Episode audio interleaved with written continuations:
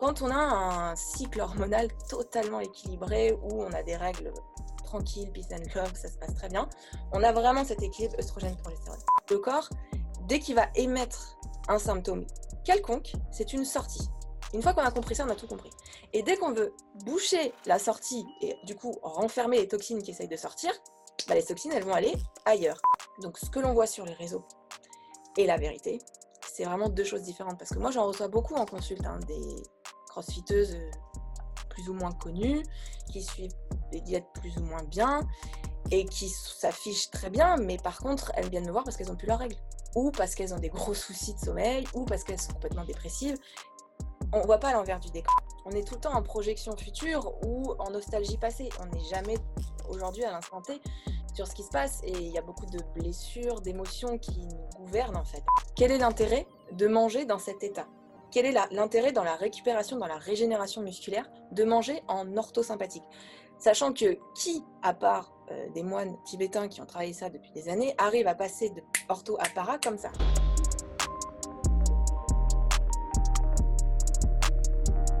Bienvenue dans ce nouvel épisode. Avant de commencer, je voudrais remercier notre sponsor pour le podcast, Moxie Monitor. Si tu suis déjà mon travail, tu sais que le Moxie est un outil que j'utilise beaucoup pour effectuer des tests, mais aussi pendant les entraînements au quotidien. Pour ceux qui ne connaissent pas encore le Moxie Monitor, c'est un appareil qui utilise la technologie de la spectroscopie au proche infrarouge, ou NIRS en anglais, pour mesurer la saturation musculaire en oxygène et le volume sanguin en temps réel. C'est un capteur non invasif qui se place sur la peau et peut être porté pendant tout type d'entraînement ou activité sportive. Les grimpeurs le portent sur leurs avant-bras, les joueurs de hockey sur la glace, les nageurs peuvent le porter dans l'eau. Je l'ai utilisé pour tester des joueurs de rugby, des athlètes de crossfit, des athlètes de sport d'endurance et bien plus. Le Moxie te permet d'individualiser les périodes de travail et de repos, d'optimiser la charge, les répétitions et les séries, d'identifier les seuils d'entraînement en temps réel et même de corriger les mouvements en fonction de ce que les données indiquent. Tu peux également utiliser le MOXIE pour déterminer le facteur énergétique limitant d'un athlète ainsi que ses zones d'entraînement individuelles. Ce processus me permet de cibler le facteur limitant de l'athlète avec précision afin d'améliorer ses performances sans ajouter du volume superflu à son programme. Tu peux afficher et collecter les données sur une montre Garmin et tu peux également coupler le Moxie avec d'autres produits de testing physiologique tels que les systèmes VO2 Master, Pnoe et Cosmet VO2.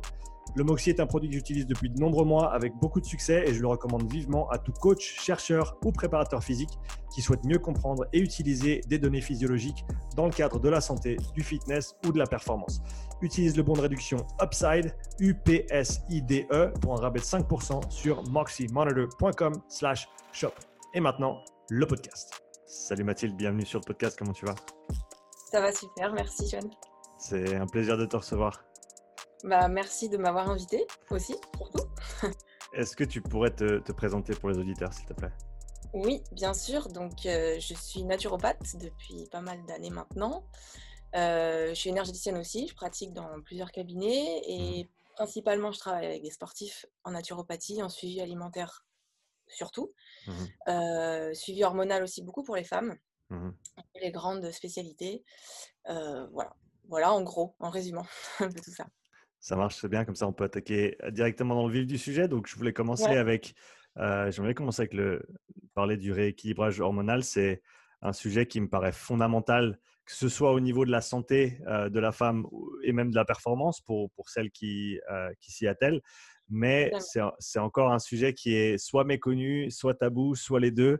donc est-ce que tu peux peut-être nous donner un petit peu les bases? À quoi ça ressemble un profil hormonal qui est équilibré? Dans quel cas ça peut euh, être déséquilibré? Et on, passera ensuite sur les, solutions après.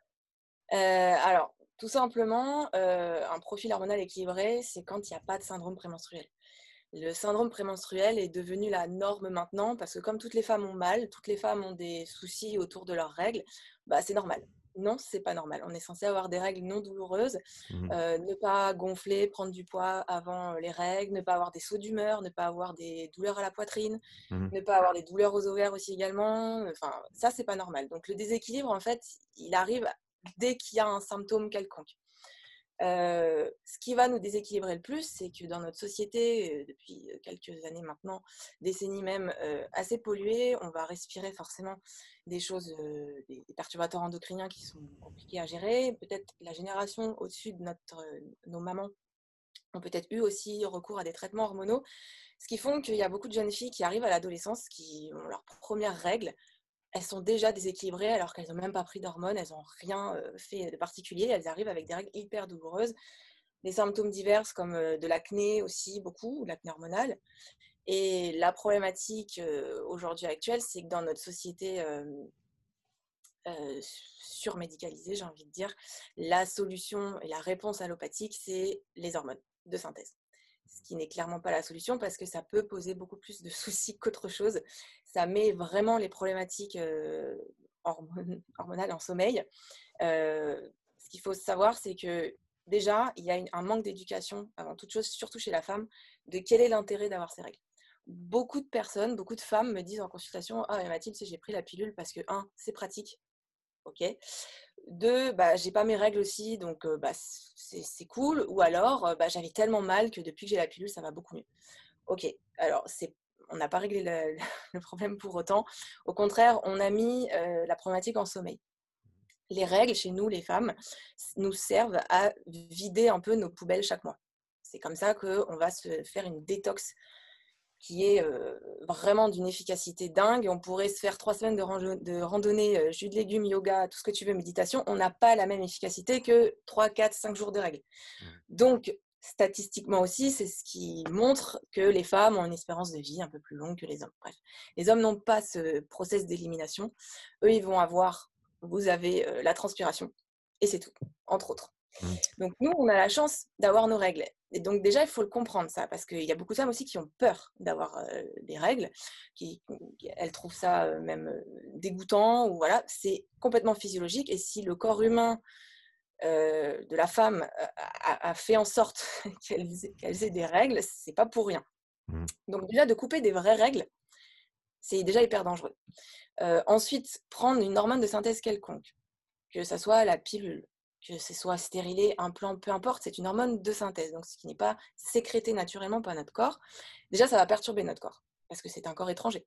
Donc cette perturbation va énormément l'acidifier, va créer des toxiques et des toxines aussi par derrière, et ce n'est pas anodin. Le corps ne reconnaît pas euh, les molécules de synthèse, hein. il reconnaît le naturel. Il reconnaît ce qu'il y a dans la nature, sur la planète. Euh, donc prendre une hormone, déjà, ça le perturbe. Ça coupe notre sécrétion hormonale, de, prendre une pilule ou une hormone de synthèse. Notre sécrétion hormonale, c'est ce qui va nous différencier d'un homme. C'est-à-dire que notre expression féminine, c'est quand même nos hormones. On change notre rythme hormonal, on devient un homme. Donc déjà, d'un point de vue psycho-émotionnel, faut pas s'étonner s'il y a beaucoup de femmes qui sont pas bien dans leur basket, qui sont pas bien dans leur tête, qui savent pas trop où elles vont, qui elles sont, pourquoi, comment.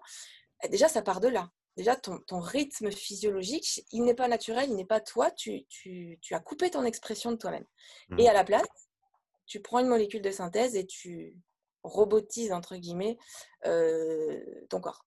Et on amène, pardon de te couper, on amène cette, pièce extérieure au puzzle, un puzzle qui n'est pas juste un puzzle avec des pièces qui s'imbriquent, qui est un système complexe, qui a des propriétés émergentes qu'on ne peut pas nécessairement contrôler ou prédire.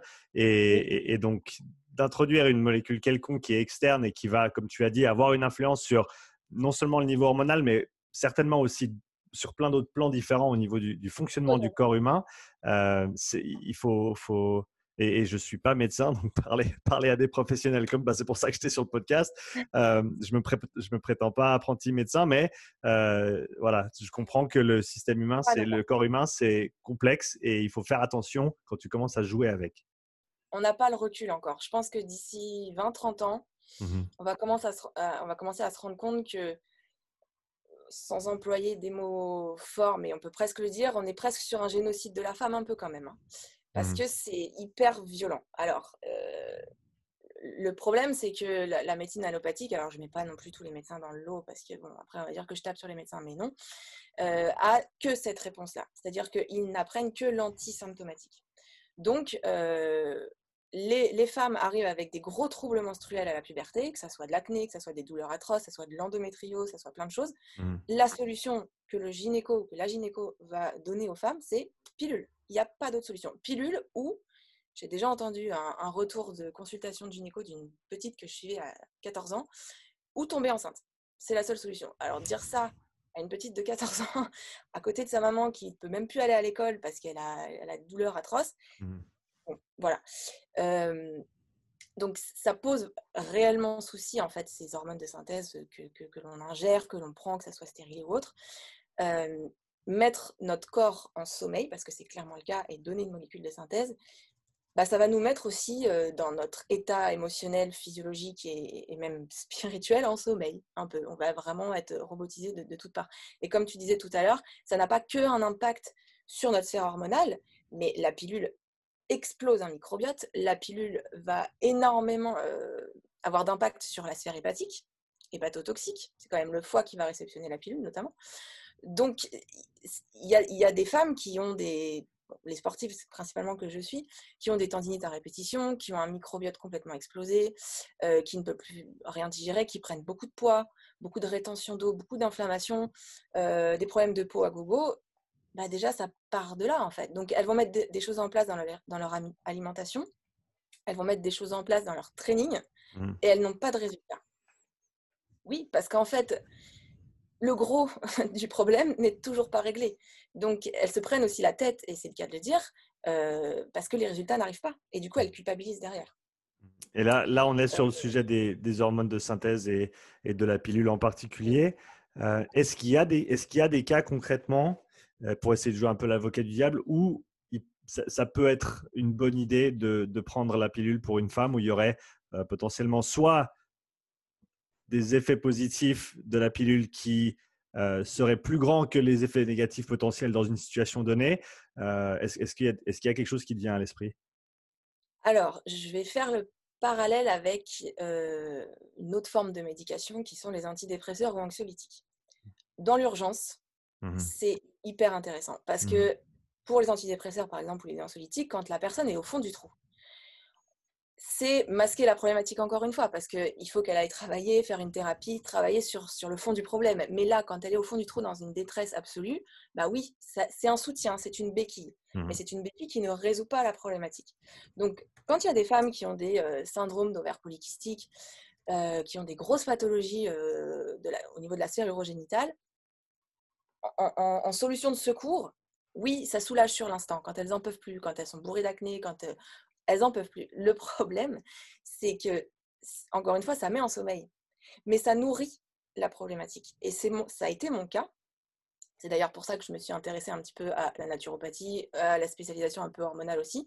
C'est que moi, j'ai eu des gros soucis euh, à la puberté euh, hormonaux, errance un peu médicale, hein, euh, pilule sur pilule, immaturité ovarienne à droite à gauche, enfin bref, 10 ans de pilule, bah, pas le choix, hein, catastrophique. Prise de poids, perte de poids, yo-yo, complètement déprimé, avec d'autres soucis à côté.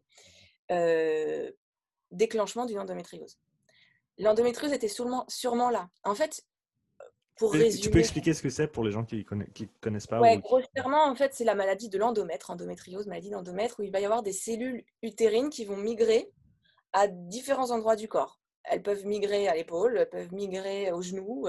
Et en mmh fait, au moment où il va y avoir les, différentiels hormonaux et du coup les règles qui vont arriver, ça va faire comme une espèce de toile d'araignée, ça va tendre de partout. Et du coup, ça va créer des spasmes et des douleurs atroces, notamment. Ça peut créer aussi beaucoup de kystes, de verres polykystiques, parce qu'en fait, l'endométriose, entre autres, est un gros déséquilibre entre les oestrogènes et la progestérone. Quand on a un cycle hormonal totalement équilibré, où on a des règles tranquilles, peace and love, ça se passe très bien, on a vraiment cet équilibre œstrogène-progestérone. Un petit syndrome prémenstruel, c'est ça. C'est un petit peu trop d'œstrogène, pas assez de progestérone. C'est pas compliqué de nos jours d'avoir un petit syndrome prémenstruel parce que tous les perturbateurs endocriniens que l'on boit, que l'on mange ou que l'on respire sont des phytohormones qui vont envoyer en fait des messages à notre corps de faux œstrogènes. Donc notre corps se retrouve un petit peu brouillé avec tous ces œstrogènes. Donc il va y avoir une surplus œstrogénique, surtout au niveau du foie d'ailleurs, ce qui va créer ce petit déficit-là. Ok, petit syndrome prémenstruel, gros syndrome, très très gros syndrome, endométriose. Mais on est toujours sur cette vague-là. C'est pour ça que dans mon cas et dans beaucoup de cas de femmes que j'ai dans mon cabinet, quand on a un très gros syndrome prémenstruel et qu'on prend la pilule pendant longtemps, on ne le voit pas, on l'a mis la problématique en sommeil, sorti de plusieurs années de pilule, on est là. Et c'est comme ça que, dans mon cas aussi, après 10 ans de pilule, j'arrête parce que j'en peux plus. Euh, pour d'autres raisons, euh, des migraines à répétition, des vomissements, euh, de la prise de poids de 10 à plus 15 kg à moins 10 à moins 15 kg, c'est quand même énorme. déclenchement de la maladie à ce moment-là. Donc, la réponse de la pilule, il n'y a pas le choix, je suis pas d'accord. Parce que du coup, bon, c'est tombé bien dans, les moments de ma vie. J'ai commencé à faire mes études à ce moment-là. Et j'ai commencé à faire bah, mon propre cobaye pendant mes études. J'ai vraiment eu le syndrome de l'étudiant, c'est-à-dire j'ai tout testé. J'apprenais un truc, je testais. Je voyais ce que ça faisait dans mon corps. Donc j'ai vraiment testé tous les protocoles, toutes les plantes possibles. Et, je voyais qu'il y avait des, semblants de résultats. Quoi. évidemment, c'est long. Parce que quand on vient de traiter un terrain en naturopathie, on règle pas le truc en trois semaines. Évidemment, on n'est pas sur une molécule de synthèse. On vient rééquilibrer un terrain qui profondément est déséquilibré. Donc, c'est sur plusieurs mois. Déjà, faut être patient. Déjà, faut avoir un, objectif sur le long terme. J'ai fait toutes mes études comme ça. J'avais mon objectif à la fin de mes études sur le long terme. Et j'ai vu qu'en un an de traitement, euh, je me suis mis la dose. Hein, j'ai tout testé vraiment. Aujourd'hui, j'ai revu un petit peu mon protocole, mais bon, j'avais besoin de tester aussi en un an, j'avais quasiment plus de problèmes. Mais vraiment plus de problèmes. Alors que bah, toutes les gynécos que j'allais voir, parce que j'en ai vu pas mal, j'avoue qu'à l'heure actuelle, je vais plus trop, ou je vais voir des sages-femmes qui sont un petit peu plus à l'écoute, euh, ne, comprenaient pas. Voire même mettaient en doute le fait que j'ai la pathologie avant.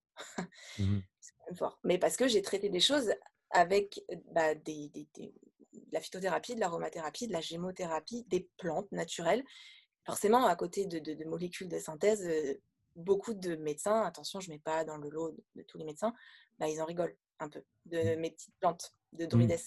Oui, ouais, c'est ça. Et je, vais revenir sur la part de traitement. Avant ça, je voulais, euh, je vais te poser une question pour, bah, pour peut-être les, jeunes femmes qui nous écoutent et qui euh, arrivent à leur première règle avec tous ces soucis, justement, mmh. sans nécessairement avoir pris la pilule avant. Mmh comment, comment est-ce que, est-ce que c'est le, tu approches ce problème de la même manière que quelqu'un qui, est, qui a un souci avec la pilule ou pas nécessairement? Quasiment. Quasiment de la même manière. C'est peut-être le temps du protocole qui va être plus court parce qu'il y a moins d'antécédents, mais quasiment de la même manière. Justement, c'est génial. Justement, quand elles viennent me voir et qu'elles me disent Bon, bah, je commence à avoir vraiment des grosses douleurs, je vais voir ma gynéco dans un mois, euh, elle va me prescrire la pilule. Alors, stop, on va s'arrêter là. Je vais éduquer la personne parce que c'est pas le tout de lui dire ça c'est bien, ça c'est pas bien. Non, je vais mmh. lui expliquer. Je vais faire de la pédagogie pour que justement elle prenne conscience qu'en fait ce qu'elle va prendre dans son corps, pour l'instant elle est jeune, elle s'en rend pas compte, mais dans X temps ou quand elle aura mon âge, euh, elle va payer la facture derrière. Mmh. Donc euh, justement, quand c'est pris tôt, le traitement est peut-être un peu moins lourd et un peu moins long. Mais sinon, on aborde quasiment les choses de la même manière. Il va y avoir peut-être une détox euh, de, tout ce qui est métaux lourds, xénobiotiques, parce que c'est quand même assez, euh, assez chargé, euh, ce genre de, de, médicaments, on peut dire ça comme ça, qu'il va falloir faire quand les personnes, quand les femmes ont des années de pilule derrière. Mmh. Une jeune fille qui n'a pas eu tous ces traitements lourds n'a pas besoin d'avoir cette détox aussi profonde que les autres. Mais en termes de protocole, on est sur kiff-kiff le même. Voilà, donc tu as parlé, as parlé des plantes, tu as parlé d'autres aspects aussi pour ceux qui sont un petit peu euh, sceptiques par rapport aux plantes, j'aimerais juste vous rappeler d'aller voir vos bouquins de chimie et de regarder la, la, réaction de la photosynthèse et ensuite mettez à côté la réaction de la respiration cellulaire. Euh, c'est en fait c'est la même chose mais dans l'autre sens. Donc on n'est mmh pas si loin que ça des plantes. Je pense que c'est c'est même pas aller chercher trop loin de dire qu'on est complémentaire. Et, donc euh, je voulais juste préfacer la conversation là-dessus parce que c'est facile d'être euh, sceptique sur ces sujets-là, mais euh, voilà, pour ceux qui aiment bien les chiffres et la science, il suffit d'écrire deux équations de chimie pour se rendre compte qu'on n'est pas si loin que ça. Exactement. Et de toute façon, n'importe quel type de molécule de synthèse, que ce soit un doliprane ou autre, euh, prend comme inspiration euh, la, biochimie mécanique d'une plante. Mmh Depuis le début de l'humanité, on se sert de la nature et on se sert des plantes. C'est pas pour rien. Évidemment, nous aujourd'hui, actuellement, on a une poussée technologique qui est, qui est hyper cool. Encore une fois, il ne faut pas non plus en abuser parce qu'il y a beaucoup de traitements de, de, pathologies euh, ou de symptômes, on va dire anodins, qui deviennent après des symptômes plutôt chroniques et du coup de maladies chroniques par surdose de médicaments. Mmh. Donc il faut savoir gérer. Euh, la médecine de la chimie euh, est hyper intéressante dans l'urgence, euh, hyper intéressante dans les interventions, dans la chirurgie aussi également. Mais pour les petits, on va dire bobos, symptômes du quotidien, pas besoin de se bourrer d'antibiothérapie à gogo ou d'autres choses parce qu'après, derrière, eh oui, il y a d'autres soucis. Mmh. Et là, il faut rattraper. Donc, En gros, la naturopathie, de base, c'est une médecine de prévention. Et actuellement, depuis euh, 5-10 ans, on se retrouve à faire de l'urgence, alors que ce n'est pas le rôle principal de la naturopathie. Mais malgré nous, on se retrouve à faire de l'urgence parce qu'il y a des personnes qui se tournent vers nous parce qu'ils n'ont pas été satisfaits par la médecine allopathique ou parce qu'ils ont été détraqués par euh, une problématique actuelle. On va prendre un médicament, un anti-symptôme, mais on ne règle pas la cause. Hein. On, juste, on prend un anti-symptôme. Cet anti-symptôme peut nous amener des, effets secondaires avec une autre pathologie complètement pas en lien pour la personne, mais totalement en lien finalement. Et du coup, on va prendre un autre traitement pour calmer l'inflammation peut-être qui vient du... Bref, donc cette hyper spécialisation est intéressante, mais il faut trouver un équilibre et un, juste milieu comme tout. Donc, par quoi tu commences? Quand tu parles de, ce genre de traitement Est-ce que tu approches euh, chacune de tes, clients, de tes patientes avec les, mêmes éléments? Est-ce qu'il y a certains éléments qui sont, euh, on va dire, toujours euh, indiqués ou toujours recommandés et d'autres dans certains cas précis? Est-ce que tu peux parler un petit peu de ton approche? Alors déjà, l'approche, elle est individuelle. C'est-à-dire qu'avant toute chose, il faut que je questionne. Il faut que je fasse une anamnèse, il faut que je fasse un bilan clinique, parce que je ne peux pas savoir si la personne m'annonce, je ne sais pas moi, qu'elle a une infection urinaire récurrente depuis des années. Voilà, ok, très bien. Antibiothérapie évidemment à chaque fois. Ok. Bah, moi, il va falloir que je cherche d'où ça vient et quels sont en fait les éléments qui se déséquilibrent pour l'amener en fait à cette infection urinaire qui devient chronique. Donc en fait, c'est une enquête. et une enquête, personne A va avoir une infection urinaire et une personne B aussi également. Il n'y a pas forcément la même cause pour les deux. Donc, on va traiter différemment. Donc, euh, c'est une enquête perpétuelle, en fait, euh, la naturopathie. C'est de comprendre la cause de la cause de la cause de la cause. Parce qu'une fois qu'on a compris où il y a un déséquilibre vraiment lointain, on va commencer à, à travailler avec des stratégies des stratégies de, traitement, entre guillemets, naturel, euh, on va pas commencer à, aller peut-être directement vers le symptôme, quoique on peut donner des antisymptomatiques naturels pour soulager quand vraiment euh, il y a un, gros, par exemple, des problèmes cutanés, on va pouvoir donner, mais par contre, ça vient d'où ces problèmes cutanés? Je parlais tout à l'heure de l'acné par rapport aux femmes qui ont de l'acné hormonal. Bah, prendre Roaccutane, c'est mignon, mais ça n'a pas réglé le problème. Ça a encore étouffé la sortie, parce qu'il faut, vraiment comprendre que le corps, dès qu'il va émettre un symptôme quelconque, c'est une sortie. Une fois qu'on a compris ça, on a tout compris. Et dès qu'on veut boucher la sortie et du coup renfermer les toxines qui essayent de sortir, bah, les toxines, elles vont aller ailleurs.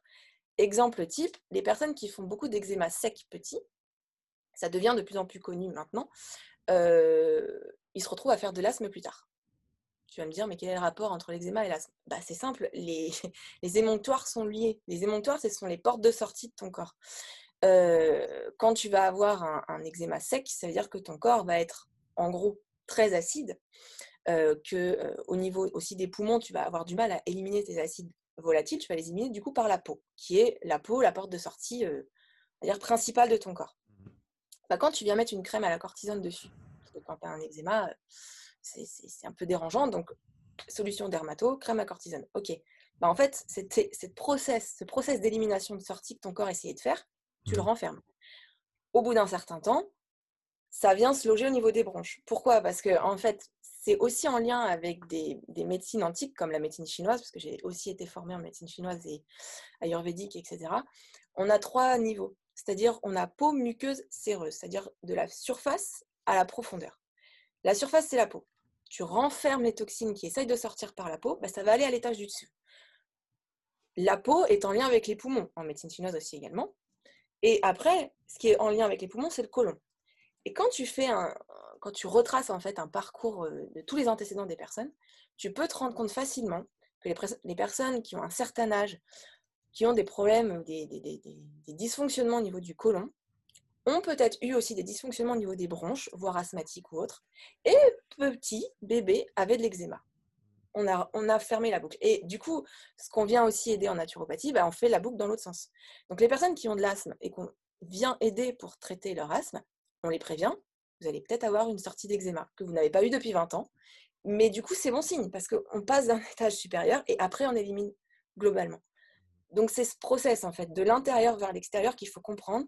Quand on a un rhume, quand on est quand on a un rhume tout court, mais les enfants, ils sont très très souvent malades, ils, font des fièvres très facilement, bah, c'est super, parce qu'ils ont un taux de vitalité absolument, absolument de dingue. Nous, plus on vieillit, plus notre jauge de vitalité diminue. C'est un peu comme un jeu vidéo, au bout d'un moment, on a un peu moins de vie. Bah, les enfants, ils ont une réaction hyper, hyper efficace. Leur donner sans arrêt des doliprane ou un truc dès qu'ils font une montée de fièvre ou qu'ils ont le nez qui coule, c'est ne pas comprendre en fait ce que leur corps essaye d'éliminer. Peut-être qu'il va falloir diminuer dans son alimentation, exemple, les laitages, qui sont extrêmement mucosiques, c'est-à-dire qu'ils vont créer beaucoup de mucose, ce sont des glaires d'école, la mucose, au niveau du foie, et le foie va déborder au niveau de la peau aussi, mais de type gras, en fait. Donc déjà, c'est comprendre qu'il ne faut pas le bourrer de médicaments et de couper ce process d'élimination, aller voir d'où ça part, traiter peut-être son foie, aider son foie, son intestin, revoir son alimentation, et éviter de tout le temps le bourrer de médicaments, parce qu'au bout d'un moment, il n'est plus malade. Et les personnes qui me disent, moi de toute façon, je suis rarement malade, j'ai de la chance bah, des fois, je leur dis, bah, je préférais que vous soyez un petit peu plus malade parce que ça veut dire que votre corps il réagit un peu plus vite. Il y a aussi des personnes, quand on change, par exemple, la diète alimentaire, qui me disent, mais attends, Mathilde, je comprends pas. Avant, je pouvais manger McDo tous les jours, ça me faisait rien. Depuis un mois ou deux, je fais attention, on a fait un rééquilibrage, on a travaillé sur le terrain, le microbiote, le foie, etc. Bah, maintenant, je mange un McDo, le lendemain, je suis malade. Et je suis devenue fragile ou pas? Pas du tout.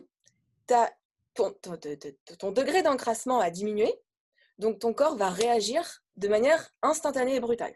C'est tout. Donc, euh, c'est ça aussi qu'il faut comprendre, c'est que l'absence de symptômes ne veut pas forcément dire bonne santé. Est-ce qu'il y a des outils d'évaluation que tu utilises souvent? Bah, tu, as parlé de, questionnement, bien sûr, tu vas poser beaucoup de questions. Est-ce que tu fais des, bilans sanguins ou d'autres types d'évaluations qui vont te, permettre d'amener plus de détails que certaines questions ne le pourraient? Pas trop. Alors, il y a des personnes qui se ramènent en consultation avec euh, leur IRM, leur scanner, leur bilan sanguin, etc. Bon, je regarde, mais je ne vais pas forcément euh, trop m'y atteler parce que déjà, un, euh, en toute modestie, je ne suis pas très très spécialisée là-dedans, on n'est pas médecin, donc il y, a vraiment une formation à part pour ça. Et là où je vais plutôt m'intéresser, c'est sur le profilage, c'est-à-dire des morphotypes. il y a des morphotypes, euh, il y a différents morphotypes selon les écoles, selon les médecines aussi également. Quand tu dis morphotype, tu, dis, tu veux dire quoi exactement? Euh, De profil, en fait, de constitution en fait. Mmh. en naturopathie, on a plusieurs constitutions, on a plusieurs profils. en, en, médecine chinoise, on en a aussi. Et en médecine ayurvédique, vous, en, fitness, ça va être ectomorphe, mésomorphe, endomorphe. C'est ça un petit peu le, type de profil. Chaque morphotype va avoir des points forts et des points faibles. C'est des catégories très générales avec certains, certaines présentations qui, qui de, mon expérience en tout cas, ne sont jamais exactement comme le profil type. Il y a toujours des, il y a toujours des différences, mais est-ce que ce serait juste de dire que c'est un point de départ pour commencer un certain raisonnement? En fait, on n'est jamais dans une case, évidemment. On a les, tous les profils en nous à des pourcentages différents et selon aussi notre évolution humaine. C'est-à-dire que quand on est enfant ou bébé, on n'a pas forcément le même profil que ado, voire adulte. Mmh. Donc, euh, les morphotypes me servent énormément parce que déjà, avant chaque consultation, quand les personnes réservent, elles ont automatiquement des questionnaires. Ça reste des questionnaires, ça reste un QCM, sur justement leur manière de s'alimenter, leur manière de penser, euh, leur ossature, leur musculature, leur taille, etc. pour commencer un petit peu à m'indiquer et, et, à peaufiner un petit peu plus mes idées. Des, fois, rien que la personne euh, est en face de moi, elle me donne les résultats, je pourrais carrément leur citer tous leurs problèmes. Parce que quand elle rentre vraiment, pas dans une case, mais dans un déséquilibre d'un certain morphotype, bah, chacun va avoir un petit panel de déséquilibre et, on va dire que statistiquement, ils vont tendre plus vers ce genre de déséquilibre quand c'est le morphotype par exemple 1 mmh. et le 2 va tendre vers celui-là. Donc, euh, par exemple, quand une femme alors, moi, j'utilise beaucoup euh, les morphotypes ayurvédiques. Pourquoi? Parce que je les trouve assez simples. Euh, il y en a plein d'autres, hein, et puis je les ai tous étudiés, mais ceux-là, je sais pas, ils me parlent et, j'aime bien. Donc, c'est Vata, Pitta, Kapha, hein, c'est vraiment le côté médecine antique. chaque morphotype, déjà, va avoir une corpulence différente. Le profil Vata, par exemple, va avoir vraiment, ce sont des personnes qui vont avoir du mal à prendre du poids. Mais ça va être une problématique dans leur vie. J'aimerais m'épaissir, prendre de la masse. Ils vont avoir des os assez fins, une musculature assez fine, etc. Ça peut être des personnes assez longilignes, donc soit très grandes ou petites, euh, quelquefois même hyper laxes. Mais ça, voilà, un pur pur, évidemment, je donne des, des exemples extrêmes, mais un pur pur vata, ça va être ça la problématique. Parce que dans son fonctionnement métabolique, il va avoir du mal à fixer ce qu'il mange. Déjà, il n'a pas beaucoup d'appétit. Mais clairement, ça, peut être même une corvée de faire manger un vata. Il veut prendre du poids, mais il n'a pas trop faim ou il est vite rassasié. Il va falloir trouver des trucs. Et du coup, il, est plutôt attiré vers le sucre qui va le nourrir, on va dire, de manière rapide que, que autre chose. Son métabolisme a du mal à fixer. Donc, il va falloir travailler sur ça. Il y a un profil qui est totalement l'opposé de celui de, de Vata, qui est le Kapha, qui est en fait l'opposé, c'est-à-dire que lui se dilate. Quand le morphotype Vata se rétracte, c'est-à-dire que lui il fait un McDo, il peut perdre un ou deux kilos. Voilà, le profil CAFA, c'est l'inverse. Lui, il a regardé la fiche du McDo, il a déjà pris un kilo. Dans sa vie, lui, c'est je me dilate, je prends du poids facilement, parce qu'en fait, il va avoir un système lymphatique qui est un peu plus fragile que les autres. Donc, il va vite s'encrasser au niveau de la lymphe. Il va vite s'encrasser au niveau de son métabolisme. À quoi, il sert le, à quoi il sert le système lymphatique? À drainer la lymphe, qui va en fait, euh, ah, il y a multiples fonctions euh, de la lymphe, mais notamment à drainer les déchets et les toxines, principalement en fait. Il y, a, une action sur le système aussi immunitaire, etc. Mais on a des circuits lymphatiques un petit peu partout dans le corps, d'où aussi les drainages lymphatiques qui sont hyper intéressants pour les profils comme ça, parce qu'en fait la lymphe, la lymphe chez eux va avoir tendance à vite se, se bloquer ou se stocker, ce qui va créer ce phénomène un peu de tissu adipeux de rétention d'eau, de cellulite chez les femmes, etc. C'est ce côté-là un petit peu. Mmh euh, ce morphotype-là, clairement, lui, il n'y a pas besoin de le faire prier pour manger. Il a faim et il est plutôt bon vivant d'ailleurs. Mais il a un système métabolique qui est tellement lent, pour le coup, que ce genre de profils qui vont manger peut-être deux fois par jour. Une fois à midi, une fois le soir, mais jusque-là. quoi. Euh, cette lenteur métabolique va à la fois lui servir parce que ça peut être des personnes des bons athlètes sont CAFA aussi également, des personnes qui vont développer une musculature euh, hyper facilement, hyper rapidement, parce qu'il va avoir le temps de fixer, de métaboliser ce qu'il mange et de construire derrière. Il a entre autres aussi le temps de stocker en même temps, mais il a le temps. Euh, mais il n'a pas beaucoup d'appétit. Donc il y, a des, il y a des morphotypes comme ça qui mangent peu parce qu'ils culpabilisent et qui ne sont pas du tout CAFA. Donc ils deviennent CAFA à force de pas assez manger parce qu'ils mmh. vont trouver un rythme lent comme CAFA. En termes de aussi en, psycho-émotionnel chez, le CAFA, parce que chaque profil a aussi un caractère. On peut avoir un profil physique et le caractère d'un autre morphotype. Ça aussi, c'est le cas.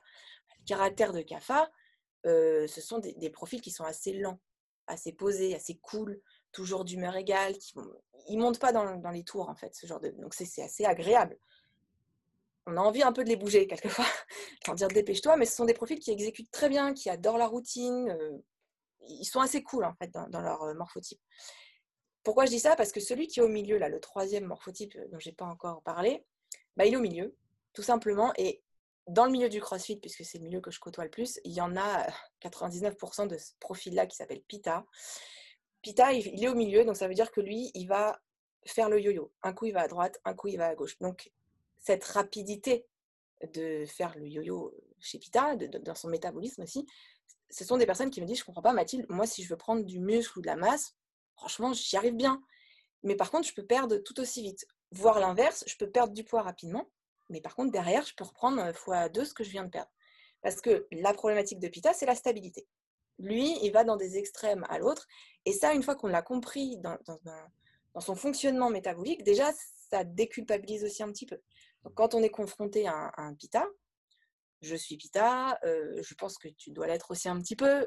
Il y a des, il y a des, on a un profil qui est un peu plus en avant par rapport aux autres, évidemment. Bah, Pita, c'est un peu le morphotype sanguin, quoi, dans tous les sens du terme. Il s'enflamme, mais de partout. C'est-à-dire qu'un Pita fait des tendinites à gogo, va avoir des gros soucis hépatiques chez la femme hormonale aussi, des soucis hormonaux. il s'enflamme. Donc, c'est des personnes qui peuvent être hyper colériques, qui sont speed, donc dans leur métabolisme, ça, se répercute aussi, ça fait effet miroir. Donc eux, ils ont besoin de manger et de manger beaucoup. Et en général, les pitas, euh, comme ils prennent du poids vite ou ils perdent vite, bah, ils s'affament parce qu'ils ont tellement peur de prendre du poids. Et plus ils s'affament, plus ils se stressent et ils se mettent en déficit calorique. Et du coup, ça enflamme. Le feu va faire un appel d'eau, prise de flotte, prise de gras, et plus euh, moins ils mangent, pardon, plus ils prennent du poids. Rentrer psychologiquement euh, chez une personne pita euh, cette croyance de il faut que tu manges plus que d'habitude pour que tu perdes, alors là, il faut se tenir. Mais c'est ce qu'il faut faire. Donc, moi, je, travaille beaucoup avec ces trois morphotypes-là parce que déjà, visuellement, je le vois quand les personnes arrivent, si elle, est plutôt frêle, fine, euh, selon la mâchoire aussi, plus ou moins carrée, si elle est plus ou moins bâtie de base. Et ça, ça se répercute aussi dans leur entraînement. Parce qu'un vata, tu te doutes bien que vu sa structure ostéo-articulaire, il n'a pas un schéma moteur hyper développé, naturellement parlant. Donc le mec qui va arriver au CrossFit pour la première fois, bah, même une barre à vide, ça va être lourd. Mais il va falloir le comprendre en fait. Et lui, toute sa vie, sa problématique principale, c'est prendre du poids, mais aussi charger ses barres, ah, prendre de la force. Très compliqué.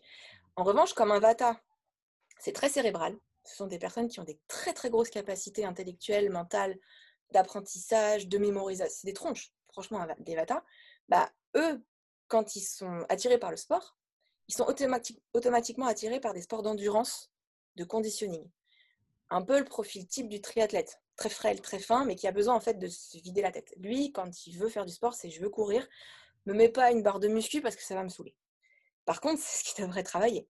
Mais ça, c'est le profil euh, un peu, un peu comme ça. Donc, rien qu'en consultation, quand on me donne les résultats des questionnaires, je peux carrément leur expliquer que tel type de WOD, ça c'est pour toi, ça c'est pas pour toi, là tu galères, là tu galères pas, après t'as faim, là t'as pas faim. Déjà, ça, ça, donne un petit peu des, des, indices en fait sur la personne. Et, je sais les fragilités, les points forts et les points faibles, et du coup après je creuse et je vais questionner dans ce sens-là. Mmh.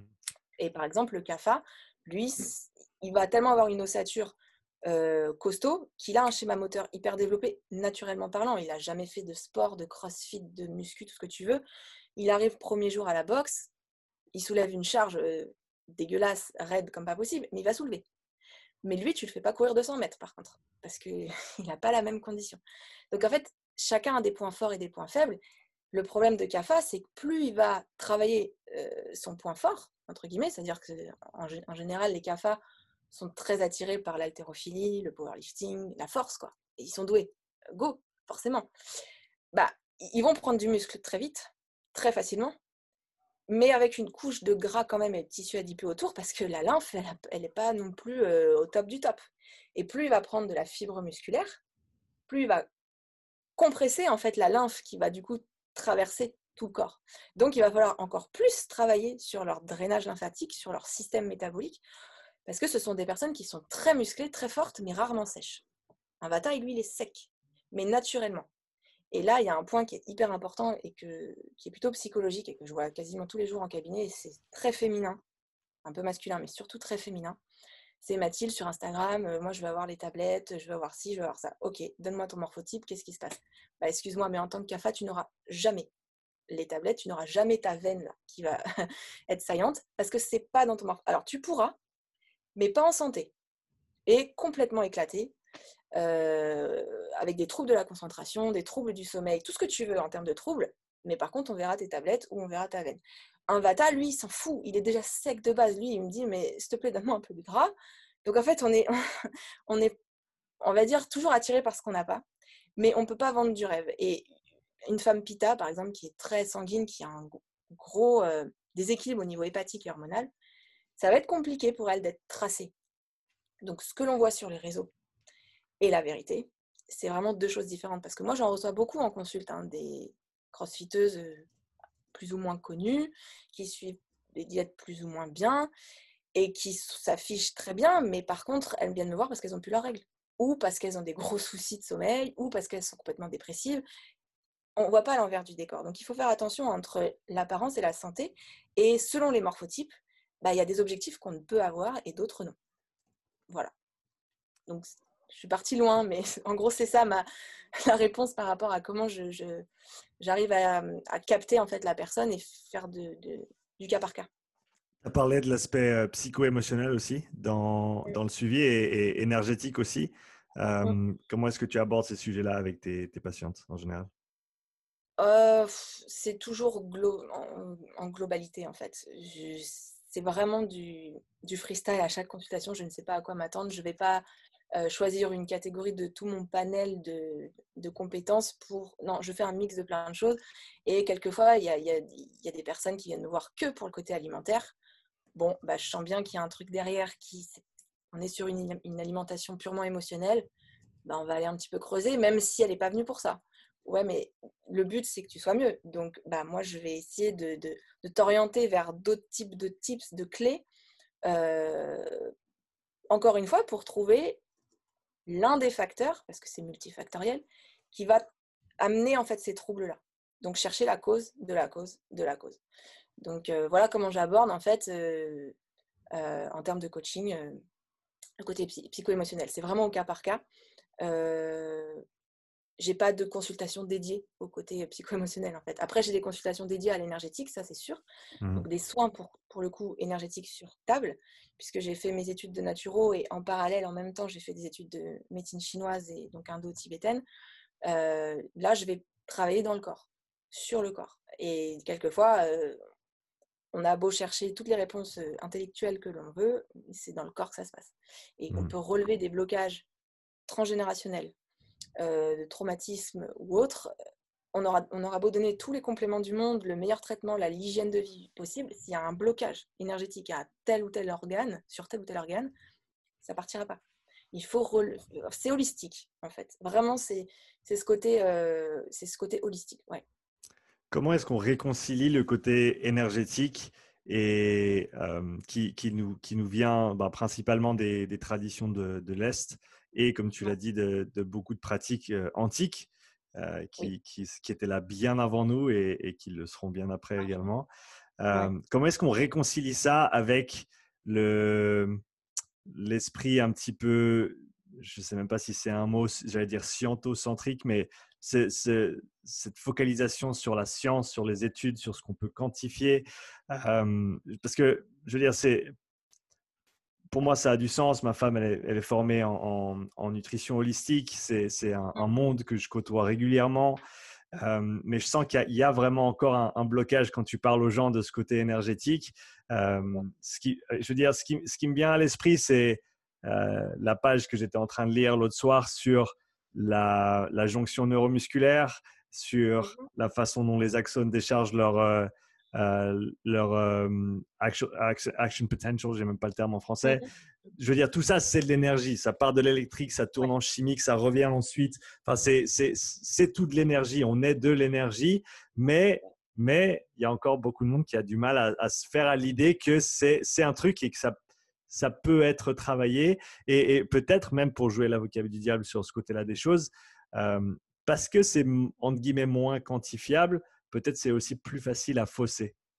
Ah mais totalement. Là, je te rejoins vraiment. Euh, il y a des très bons thérapeutes comme des charlatans, total. Hein. Donc c'est vrai que cette profession, euh, c'est compliqué de, la rendre crédible en fait. À part tester euh, et être soi-même son propre cobaye, c'est compliqué de quantifier scientifiquement comme tu l'as dit, puisque bon, il y a la médecine, oui, la médecine quantique hein, qui va prouver certainement des choses. Moi, je ne vais pas en parler parce que je n'ai pas connaissance suffisante pour en parler.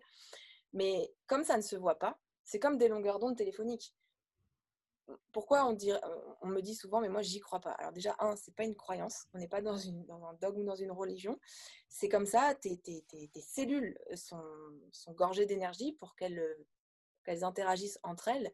On est du magnétisme condensé qui est devenu matière tu portes un téléphone, tu peux appeler à l'autre bout du monde. Excuse-moi, est-ce que tu vois un fil physique qui les relie? Est-ce que la longueur d'onde, tu y crois ou tu n'y crois pas? C'est exactement la même chose. Donc, l'ensemble de la vibration de toutes nos cellules, pour qu'une cellule fonctionne bien, en fait, on oublie souvent dans notre société actuelle, parce que au niveau quantique, c'est largement euh, euh, banal, en fait, ce genre de truc. Maintenant, dans notre société hyper scientifique, on, a mis de côté tout ça. Euh, pour qu'une cellule fonctionne bien, il faut qu'elle soit nourrie, hydratée, oxygénée. Jusque-là, tout le monde est d'accord. Mais si elle ne vibre pas correctement, les trois points d'avant, bullshit obsolète.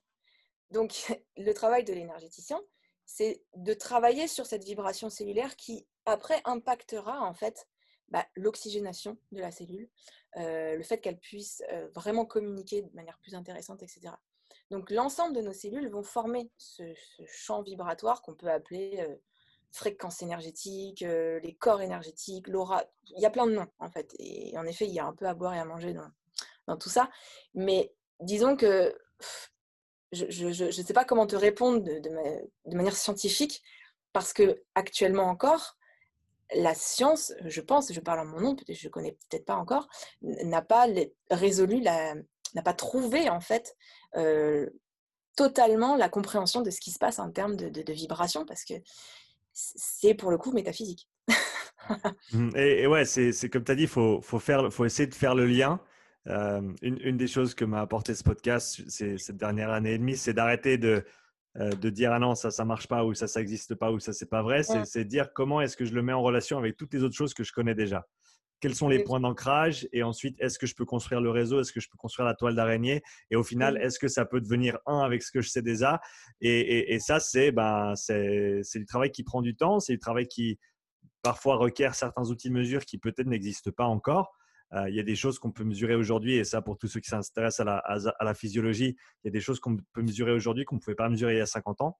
Mmh et, et, donc, si on parlait de ces choses-là il y a 50 ans, les gens ils nous prendraient pour des fous.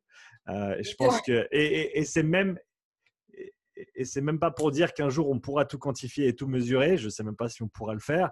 Euh, et peut-être que c'est même pas en fait ça qui est intéressant ou ce vers quoi on devrait tendre, parce que tout comme les, je parlais des équations chimiques avant, euh, on ne va pas commencer à essayer de, d'expliquer des, des, des, phénomènes biologiques à, un niveau quantique. C'est des, champs d'application qui sont différents. C'est des choses qui fonctionnent et qui peuvent être euh, ancrées sur la même chose, le même sujet ou la, même molécule, pas, la même molécule, mais vraiment le même sujet de, de, conversation, mais qui fonctionnent à des niveaux qui sont différents. On ne peut pas nécessairement faire le lien entre eux.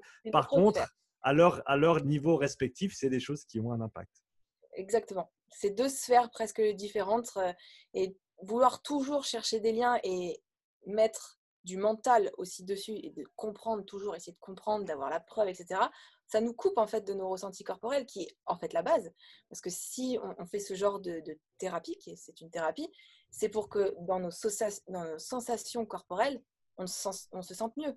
Mmh. Donc, vouloir tout le temps mentaliser, parce qu'on est vraiment aujourd'hui dans cette société où tout est hyper mentalisé, et c'est pour ça qu'il y a beaucoup de, problèmes de dépression, de burn-out et autres, parce que c'est la tête, la tête, la tête. Peu d'ancrage avec le corps, peu de ressenti avec le corps, peu de ressenti aussi émotionnel. Ça, c'est culturel aussi. On n'a pas le droit de, ressentir ses émotions parce que ça fait fragile, etc. etc., etc on va pas rentrer dans ce débat-là, mais tout ça, c'est nous couper en fait de notre essence d'humain, de notre essence euh, d'être humain sur cette planète qui est qu'une vibration. Mmh. Et, comme tu l'as dit, le mot être qui ressort pour moi, c'est pour être, tu n'as pas besoin de nécessairement penser. Et, et, donc, comme tu l'as dit, couper des fois un petit peu le, ce qui se passe entre les deux oreilles, ça c'est de très très loin mon plus gros problème. et c'est très très compliqué, surtout quand bah, tu es, encouragé à, le faire jour et nuit. Euh, et, mmh. que, et, comme tu as dit, on, perd un petit peu, on perd un petit peu la, bah, la connexion avec nous-mêmes. En fait, c'est ça. Et, des fois, se retrouver et juste être, même pour, voilà, pour, pour, ceux pour qui cette conversation va un petit peu trop loin, euh, pose ton téléphone, va marcher dans la forêt. Va marcher tout seul dans la forêt pendant une heure et mmh. tu en ressortiras et que tu puisses le quantifier ou pas, dis-moi que tu te sens moins bien qu'avant. Et je pense que juste d'être et d'être présent, ça, ça, a une valeur monstre, euh, mais qui, voilà, qui est difficile à mettre en pratique. Euh, qui demande une certaine rigueur, une certaine discipline qui est, sur le, à mon avis, sur le même plan que la rigueur et la discipline nécessaires pour exceller dans une discipline X ou Y. Euh, ben, si tu veux devenir meilleur dans ce domaine-là, il faut y passer du temps. Ça va être difficile. Tu vas devoir passer certaines barrières, des choses auxquelles tu te confrontes. Non, j'ai pas envie d'arrêter de penser. Non, j'ai pas envie de poser mon téléphone. Non, j'ai pas envie de ne plus travailler pendant l'heure qui vient parce que j'aime mon travail et parce que je veux faire que ça. Là, je parle pour moi. Euh, et, c'est qu'en essayant de faire ces choses-là un petit peu plus et un petit peu mieux qu'on va pouvoir tendre vers ces, euh, vers ces, ces, états en fait qui, qui, sont si bénéfiques, mais encore, je pense, mécompris. Ouais, mais tu l'as bien dit, ce côté ne pas être dans le moment présent. On est tout le temps en projection future ou en nostalgie passée. On n'est jamais aujourd'hui à l'instant T sur ce qui se passe et il y a beaucoup de blessures, d'émotions qui nous gouvernent en fait. Hein. On est un petit peu manipulé par toutes ces blessures, quelquefois transgénérationnelles, qui manipulent notre état, notre caractère aussi, parce qu'on fonctionne par rapport à ça. Ça me fait penser à un autre parallèle qui, pour le coup, est un peu plus scientifique par rapport au, système nerveux archaïque, c'est-à-dire système nerveux orthosympathique et parasympathique. Pourquoi ça, me fait penser à ça? Parce que le système orthosympathique, euh, on va le rappeler, mais je pense qu'il y a beaucoup de, personnes euh, qui connaissent déjà, c'est vraiment le système de, fuite, d'alerte, d'adrénaline, de défense, de combat, de qu'est-ce qui se passe en fait. C'est un système nerveux qu'on a depuis le début de l'humanité, c'est pour ça qu'il est archaïque.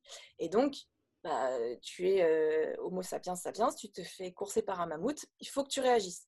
Dans ce système-là, ton corps va privilégier en fait ta pompe cardiaque et nourrir tes muscles. Parce que soit tu dois fuir, soit tu dois combattre. Donc, il va stopper, entre guillemets, toutes les autres fonctions de récupération, de sécrétion enzymatique digestive, c'est-à-dire que tes enzymes, c'est des petits ouvriers qui viennent t'aider à digérer, à découper, etc. Parce que ce n'est pas l'urgence là. Pourquoi je parle de ça? Parce que entre le stress du travail, entre le stress d'une hyper intensité euh, dans le training notamment, on se retrouve souvent trop en ortho sympathique. C'est ce qui va nous amener à la dépression ou au burn-out, en fait. C'est que trop.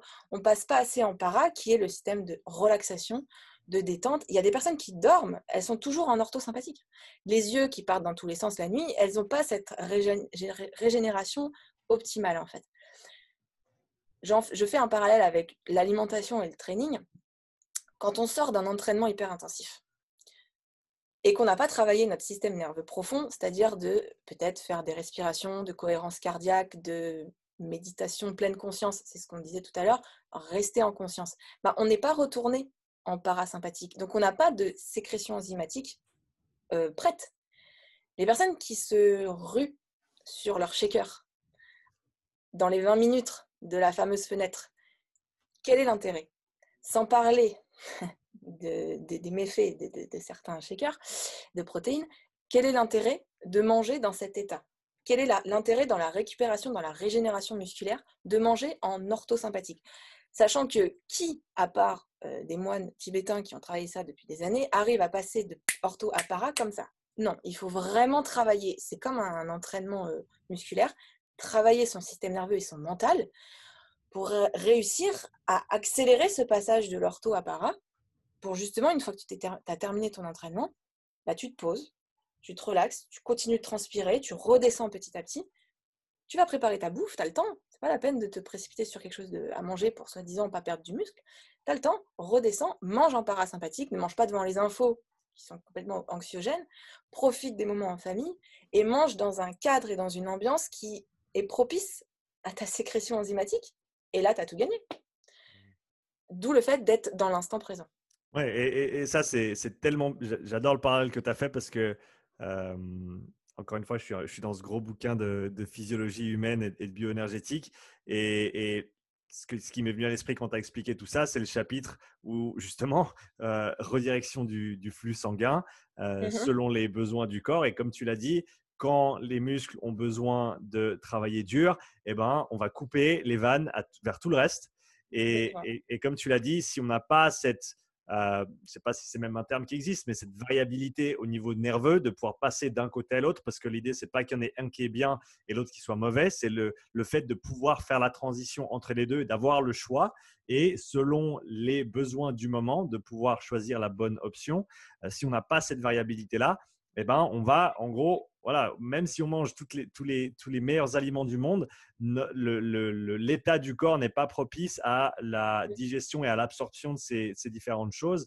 Et, donc, on peut quasiment dire que ça commence tout en fait par la conscience, par la présence, et que sans ça, eh ben, tous les efforts qui sont faits euh, en aval, ils, vont soit être euh, bah, simplement nuls, soit euh, pas, pas être exploités à leur plein potentiel. Va avoir pire aussi.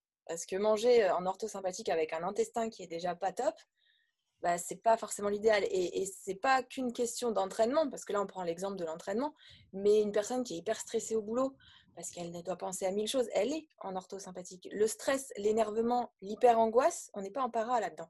Donc, sans parler même d'entraînement, euh, il y a des personnes qui rentrent chez eux de leur journée de boulot euh, où ils sont pas bien, ils sont toujours en ortho et après ils mangent, bah, c'est la même chose. Ils sont toujours pas en para, donc ils sont pas redescendus. Donc c'est tout un travail pour le coup émotionnel parce que tu manges, tu es en colère, tu es frustré, tu es, angoissé, tu es en ortho sympathique, tu pas en para. Mmh. Et pour ceux qui sont intéressés à en lire un peu plus, un, livre qui me vient à l'esprit, c'est celui de euh, Robert Sapolsky, qui en anglais s'appelle euh, Why Zebras Don't Get Ulcers, pourquoi les zèbres mmh ne font pas d'ulcères.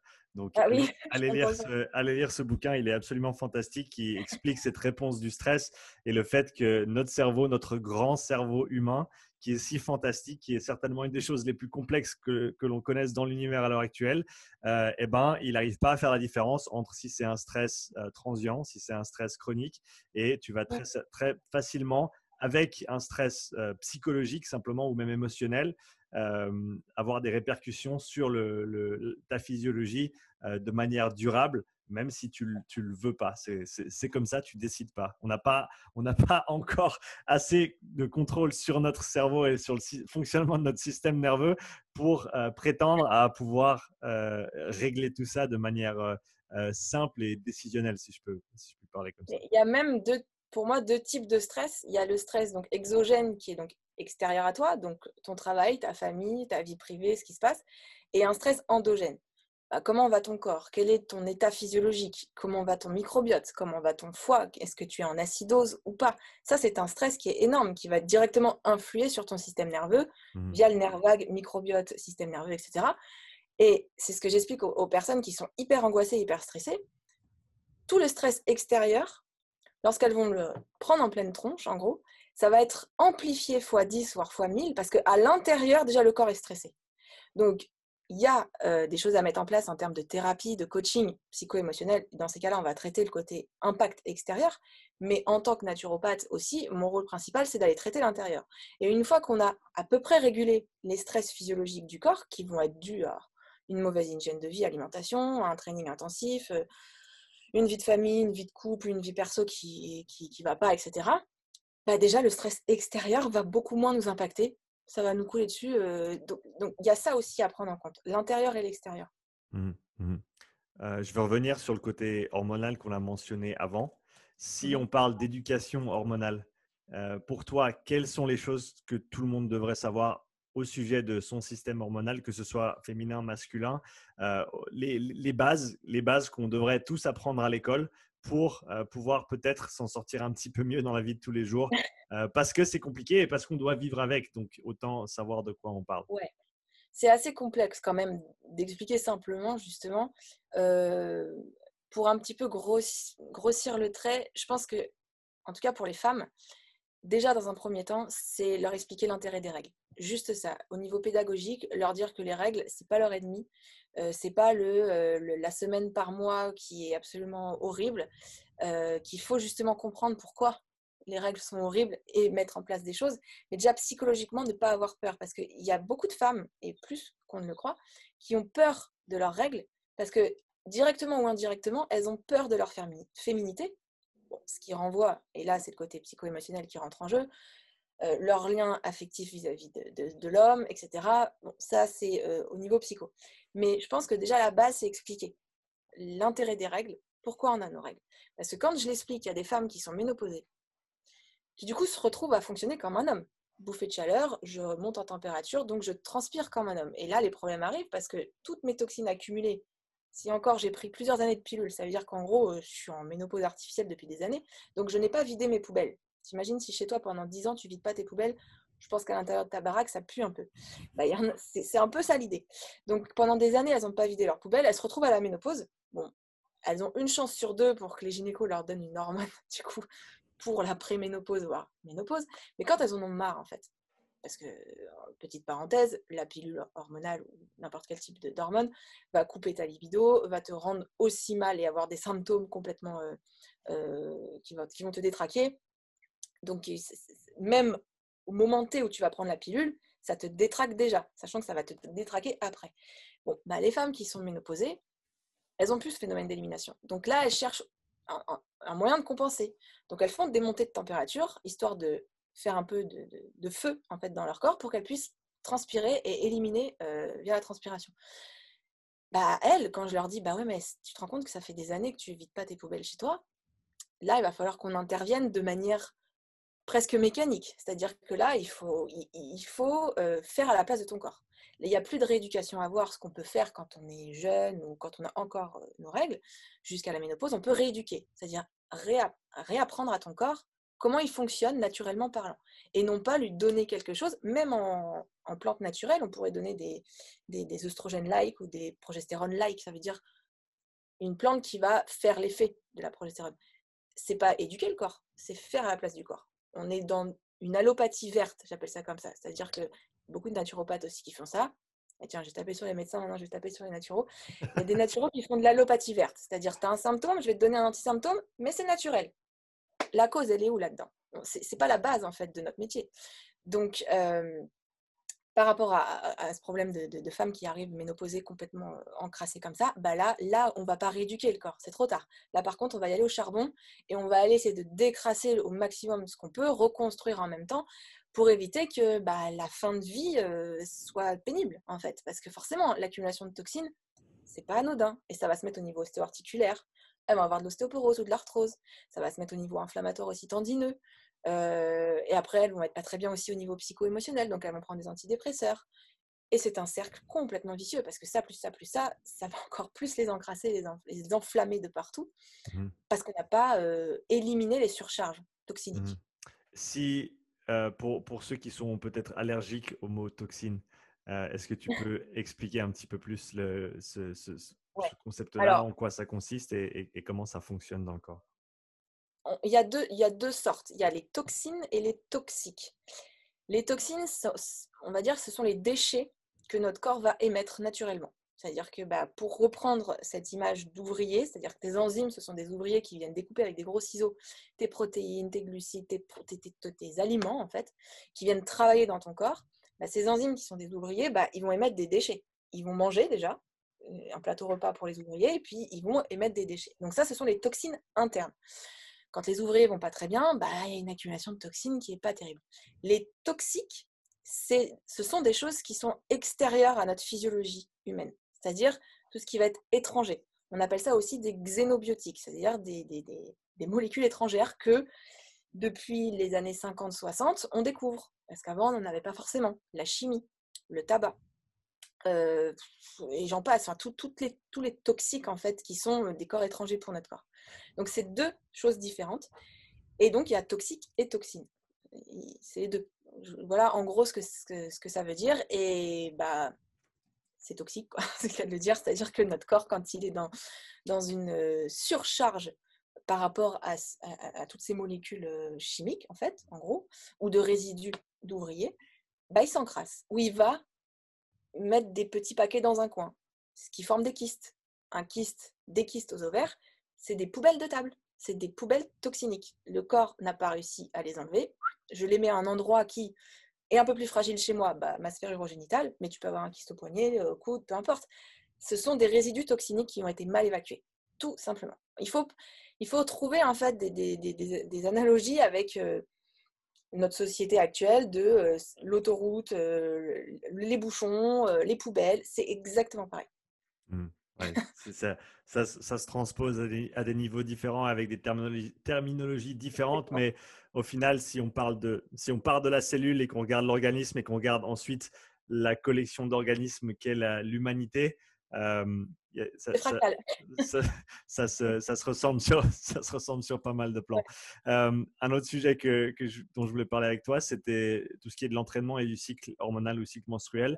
Donc, une fois que tu as pu rétablir tout ça, comment est-ce que tu préconises qu'une femme aborde ce, côté entraînement, performance et, on va dire, du point de vue de son cycle pour mmh. que ce soit optimiser les, performances ou pour optimiser sa santé de manière générale? Est-ce qu'il y a des, des, consignes à suivre? Est-ce qu'il y a des consignes générales ou est-ce que c'est à, ce niveau-là encore très individuel? Non, là pour le coup, il y a vraiment quelque chose de très général. À partir du moment où on part du postulat que le cycle est équilibré. Mmh si le cycle n'est pas vraiment à 50-50 en termes d'œstrogène-progestérone, on ne peut pas se baser en fait sur ce protocole d'entraînement. À partir du moment où c'est équilibré, là c'est ok. Donc on va, on va parler de ça. Et, juste, pour rappeler ça, donc pour toi, le, fait d'être équilibré peut, peut être ressenti au travers du fait que tu n'as pas de, de, syndrome prémenstruel. C'est vite résumé, mais en gros, oui. Parce qu'il y a des femmes qui ne sentent pas forcément, qu'ils sont vraiment déconnectées de leurs sensations corporelles et de leur mmh. corps. Mmh euh, c'est pas que des sensations physiques. Euh, l'état dépressif, euh, l'hyperagressivité ou l'hyperémotivité, euh, l'hyperangoisse aussi également, ou un mal-être général, ça peut être un syndrome prémenstruel, même s'il n'y a pas de syndrome précis de mmh. les, les, douleurs à plier en deux pendant les règles. Donc c'est vraiment général les syndromes prémenstruels. Mais en gros, oui, on n'a pas de syndrome prémenstruel, tout va bien. En gros. Mais enfin, tout va bien, oui et non, parce que sous pilule, on n'a pas de syndrome prémenstruel, presque. Attention, voilà.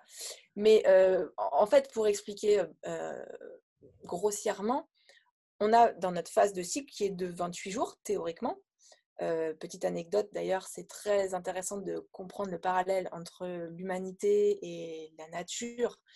On a un cycle de 28 jours qui est un cycle lunaire. La Lune une circonférence de 28 jours, une révolution pardon, de 28 jours, alors que le Soleil a une révolution de 72 jours. Eh ben, devine combien de temps un spermatozoïde se fabrique chez vous les hommes? 72 jours. Donc on est vraiment, c'est le yin, le yang, c'est une complémentarité parfaite. Mmh et exemple de femmes qui arrêtent une hormone de synthèse et qui sont aménorées, c'est-à-dire qu'elles n'ont plus des règles. Forcément, on a dit à leur corps de se taire pendant des années. Une fois qu'elles arrêtent l'hormone de synthèse, le corps ne sait plus faire. Bah, on les cale en termes de protocole sur un cycle lunaire parce qu'on ne sait pas quand est le J1, premier jour des mmh. règles, on ne sait pas quand est l'ovulation, donc on ne peut pas recadrer tout ça. Bah, on va les caler sur la Lune. Donc déjà, théoriquement, on a un cycle de 28 jours.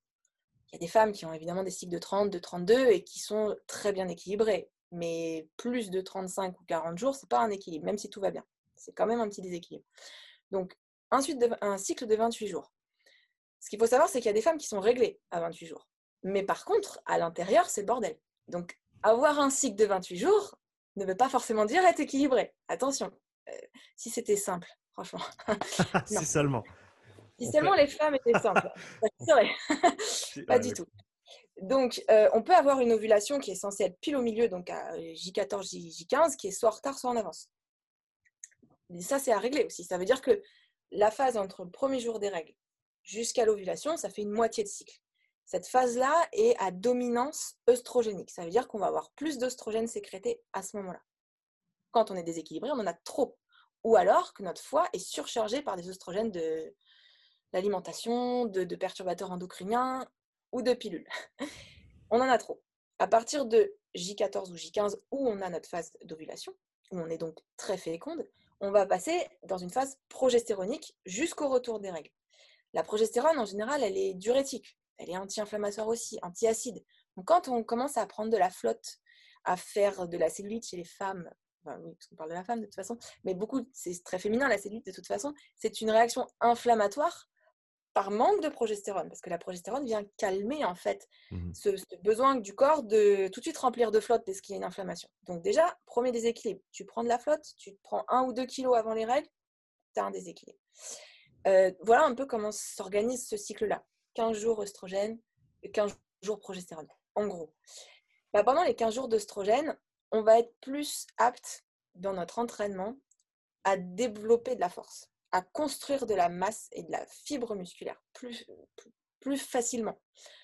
Par, à partir de l'ovulation, on peut vraiment avoir euh, un pic de forme où c'est l'effet qui se coule. Ça passe ou ça casse. Soit c'est un pic de forme où tu vas pouvoir exploser en fait tes performances, faire des PR par exemple, ou au contraire, tu es tellement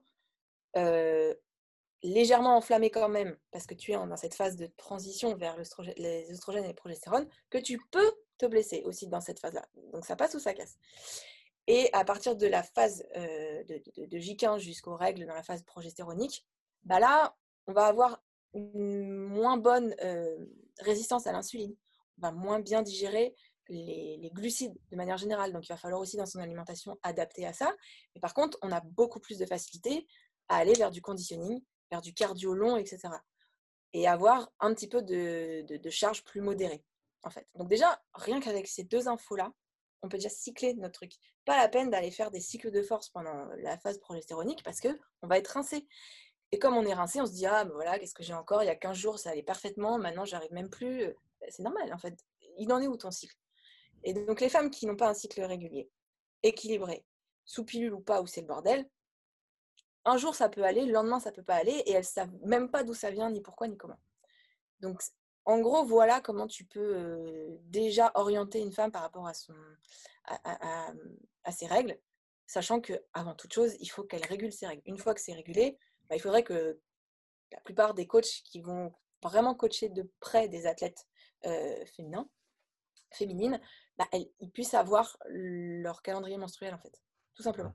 On en est où aujourd'hui? Très bien. On est à J-2 avant l'ovulation on va y aller tranquille, on va y aller à la sensation, tu te sens comment? Très bien, parce que la, blessure peut arriver euh, comme ça, déchirure musculaire ou un truc, ça pète en fait. Tu te sens hyper bien, sauf que tu vas, euh, bah, du coup, tu vas y aller, pleine balle, et là, ça peut péter. Donc, il faut y aller à la sensation et, orienter euh, son athlète selon où elle en est dans son cycle.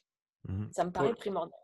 Pour, les coachs qui, souhaiteraient en, savoir un peu plus, comme tu l'as dit, pour quiconque qui travaille avec des femmes en général ou des, athlètes euh, qui, souhaiteraient performer, euh, est-ce qu'il y a des, ressources éducationnelles que tu préconises, des, endroits où on peut trouver ce type d'informations avec un petit peu plus de euh, détails ou peut-être des... Sur Internet, je trouve quand même pas mal de choses parce mmh. que... Ouais, sur Internet, ça commence un petit peu ça devient un peu la mode maintenant. Ça y est, on en parle de plus en plus. Ça y est, sur les réseaux maintenant, toutes les cinq minutes, on en parle, donc c'est cool.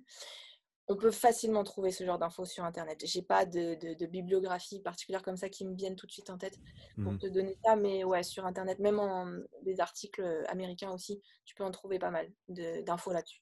Et quelle est la meilleure manière pour un athlète, euh, pour un, pour un coach, euh, un homme, pour aborder ces sujets-là avec, avec, euh, avec une femme? Parce que c'est clair que c'est peut-être des fois des sujets un petit peu sensibles.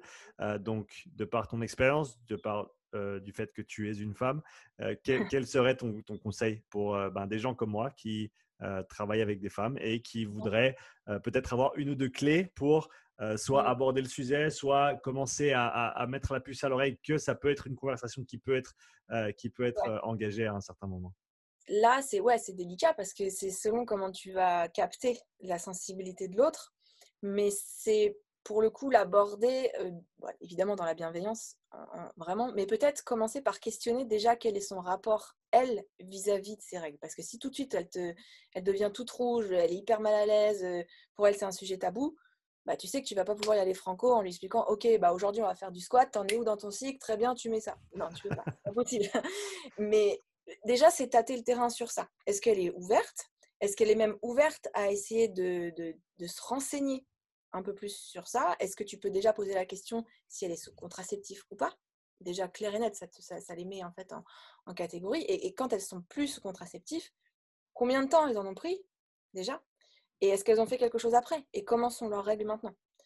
Donc c'est plutôt, ah, pour le coup, en termes de coaching, abordé presque en tant que thérapeute, vraiment euh, sur l'aspect émotionnel, avant même d'expliquer le côté physiologique, je pense. Mmh. Mmh. Parce qu'il faut mettre en confiance la femme, parce qu'il s'agit de son intimité, de sa féminité vraiment profonde. Moi, c'est vrai que je suis complètement inhibée de ce genre de sujet parce que toute la journée, je parle de ça. Euh, je demande comment sont les transits d'un tel ou d'un tel. Les gens, ils sont un peu. Moi, pour moi, c'est comme s'il fait beau, il fait pas beau. Euh, tu es à la selle combien de fois? Moi, je suis inhibée de ça. Mais il y a des femmes où tu peux les, les, les heurter, en fait, parce mmh que dans leur famille, elles n'ont pas été éduquées comme ça. Ça peut être un sujet tabou, etc. Donc, il n'y a pas de règle vraiment pour aborder ce, genre de sujet avec une femme. Juste, il faut tester la sensibilité de la femme et commencer déjà à comprendre quel est son rapport, elle, vis-à-vis de sa féminité, avant même d'orienter, toi, ton discours. Mmh euh, Mathilde, en tout cas, c'était un, grand plaisir de te recevoir aujourd'hui et je, sens qu'on a couvert pas mal de terrain et j'espère que ce sera des informations qui, euh, qui vont apporter beaucoup de choses à, aux, personnes qui l'écouteront. Pour ceux et celles qui aimeraient en savoir un petit peu plus sur toi et sur le travail que tu fais, où est-ce qu'on peut te retrouver en ligne? Oh bah sur Instagram, MH Naturo tout simplement, où j'essaye de temps en temps de poster des petits trucs quand j'ai des idées. J'y vais vraiment à, l'idée fulgurante au feeling, comme ça. Euh, voilà, il y a toutes les infos dessus. Il y a aussi le lien de, la plateforme en ligne où on peut prendre rendez-vous si on le souhaite. Euh, voilà, en gros, grosso modo. Super. En tout cas, merci pour ton temps aujourd'hui. Merci d'avoir partagé tout ça. C'était un plaisir d'échanger. Bah, merci à toi de m'avoir invité et merci encore. à bientôt. Ciao. À bientôt. Ciao.